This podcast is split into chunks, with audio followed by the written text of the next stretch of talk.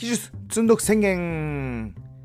はいということで、えー、始まりました。久々の奇術積んどく宣言ポッドキャストです、えー、このポッドキャストは手品を愛してやまないシュータがですね大量に積んでるマジックの本をなんとか解消していこうということで始めた、まあ、ノートに付随する、えー、手品に関するあれやこれを話すよもや話が聞けるそんなポッドキャストになっております。めちゃくちゃ久しぶりですえー、まあ、過去ね、2回収録させていただいたんですけれども、やっぱり自分で喋ることの難しさ、一人で喋ることの難しさと、まあ、あとは話すネタですね。えー、これ結構探すの大変で、えー、困っていたんですが、え今回ですね、久々にちょっと収録してみようかなと思っております。はい。ということで、え久々の、えノートを更新したんですけれども、それが、えタコの本ですね。何のこっちゃという方はぜひ本文を読んでいただきたいんですけれどもダンデイブのところから出している本を今回は、えー、読みました。If an octopus could palm と、まあ、もしタコがパームできるならって感じですかね日本語だと、えー、というですね、まあ、パームに関する、え、本ですね、えー、を今回レビューいたしました。えー、結構ですね、本としては大きいサイズで、えー、なんですけど、挿絵も多くてですね、まあ、パームというこう、テクニックを中心に、えー、解説されているので、まあ、トリックがあるわけでもないので、まあ、かなりサクッと読めてですね、まあ、僕から買ったの10年ぐらい前なんですけれども、まあ、買ってなんか多分ね、2、3個のテクニックだけ読んで、なんかあんまおもろくないなって当時思ってですね、まあ、読むのやめてたみたいな、まあ、まあ、文字通り積んでいたそんな本でございました。えー、今回ですね、えー、大体80ページぐらいでしたっけ、えー、を読んで、えー、レビューしたという、そんな感じです。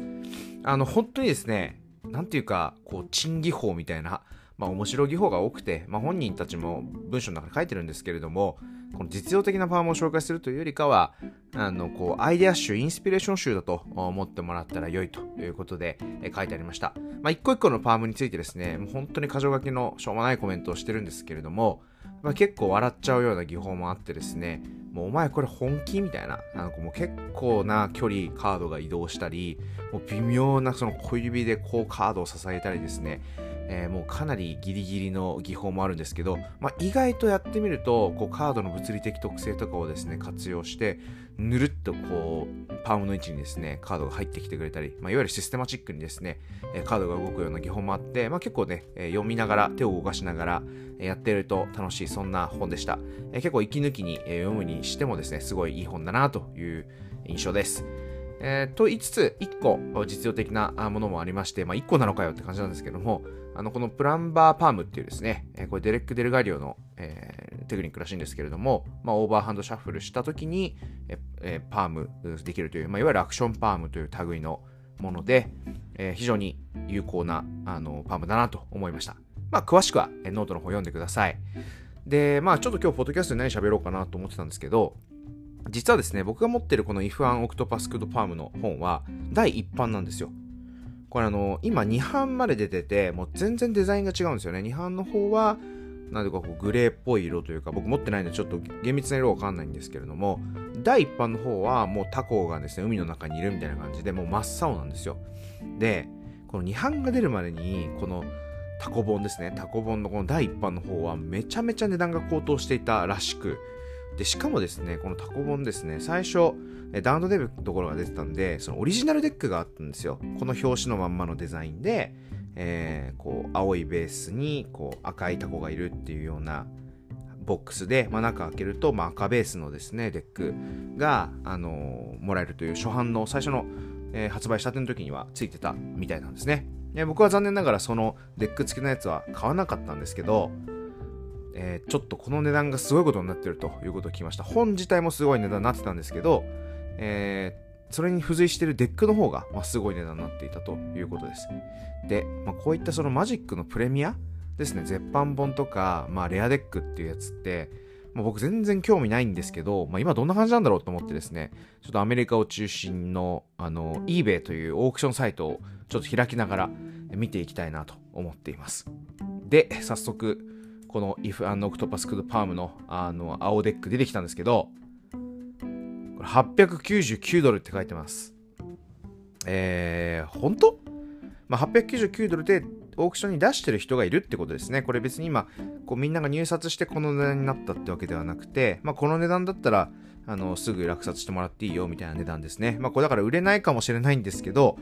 まあでもこれぐらいがちょっと相場なんですかね。899ドルで、まあつまり900ドルですから1万2000円いかないぐらいですか、今のレートだと。えー、ちょっとデック1個にこの値段って出しますか？聞いてる方皆さん。ちょっと相当クレイジーかなと、あの、思いますね。えー、ちょっとそのレコメンドで出てきた、あこの別の本も、あ、本じゃないな、これ、あの、あ、なるほど。第2版の方もデックがあるんですね。このデックも、まあ、2万円とか3万円とかしてて、まあまあいい値段してますね。デック1個ですよね。もう僕全然デック集めないんで、なんかここら辺の良さとか相場とか価格感がわかんないんですけど、めちゃくちゃなことになってますね。なるほど。ちょっと他のね、商品も見てみたいと思うんですが、まあ、絶版本でやっぱ売れてるものといえばデレン・ブラウンですかね。はい、デレン・ブラウンのピュアエフェクトとかもちょっと見てみましょうか。えー、見てみますが、はい。あ、なるほど。えー、大体4万円ぐらいですかね。はい。4万円で、第3版あーって書いてますね。サードプリントなんで、これだから初版がもっと高いはずなんですよね。えー、売ってないっぽいんですけれども、まあ、第3版は、あと1時間ぐらいで終わる、えー、ものだと、8000円ぐらいで入札できそうですね。あ、なんかこんぐらいだったら買ってもいいですね。うん、なんか悪くないかなともなんて思うぐらいの値段ですけども、まあ4万とか、あそんくらいに書かれてますね。えー、あとはデレン・ブラウンの他の本、まあ、アブソルートマジックっていう別の本もありますけども、これは、まあ、これも4万円ぐらいですね。あ、高いものだと9万円って出ていますね。なるほど。まあ、すごいですね。本一冊こんなになっちゃってるっていうのもね。はい。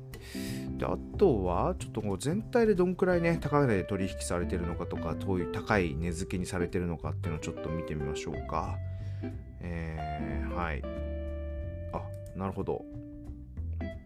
おー、え？あ、すごいっすね。ちょっと60万とか50万の本がありますよ。本。すごいっす。えー、なんとこの2人同じですね。これ、売れてんの？これは売れてないですね。えこの値段で、えーと、出してる人がいるということで、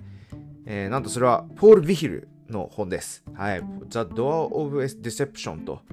いうですね。まあ、これもそもそもの値段が200ドルぐらいする本なんですけど、まあ、超限定で、多分100冊とか200冊ぐらいしか出してないんですけど、出した本ですね。ポール・ビヒルが出したのが60万という値付けになってます。あともう一個、ポール・ビヒルがその前に出したクラシック・ファンタジー、クラシック・ファンタスティックかって本がありますが、そちらも49万1651円ということになっていますね。まあ、相当クレイジーなことになってますけど、まあこれ、あんま売る気ないでしょうね。うん、オークションになってないんで、あの即決のやついわゆる出してるんでまあだけどまあそれだけ注目されうる、えー、本になっているということでしょうかね。はい。いやなかなかねこの手品のこうプレミアってまあ日本だとヤフオクとかメルカリでたまにすごいレアなデックとか本を、まあ、特に洋書読んでって販売されてる方とか、あのー、いるのを見るんですけど、まあ、ここまで高騰はしてないかなっていう気がしますね。まあ、倍とか、まあ、2万円とか3万円ぐらいだったら確かにたまに見かける気もするんですけれども、まあ、ちょっとここまで高騰してるのないんで、やっぱちょっと eBay は特殊なんですかね。うん。まあ、なんていう、そんなちょっと雑談ポッドキャストなんですけれども、あのー、絶版版、絶絶版本と、えー、あとはデックですね。絶版デック、レアデックをちょっと調べてみました。はい。まあ、あの、これ一発撮りで撮ってるので、あの、噛んだりですね、構成がむちゃくちゃだというのはちょっとご勘弁いただきたいんですけれども、また、えー、久しぶりにですね、え、気が向いたら、ポッドキャスト撮ろうかなと思っています。あんまり、こう、身の回りに雑談する人がいないということで、えー、ちょっと調べてみたこととかですね、勉強したことっていうのをこう喋っていくと、そんな場にしていきたいと思いますので、引き続きまた皆さんよろしくお願いいたします。それじゃあまたお会いしましょう。バイバイ。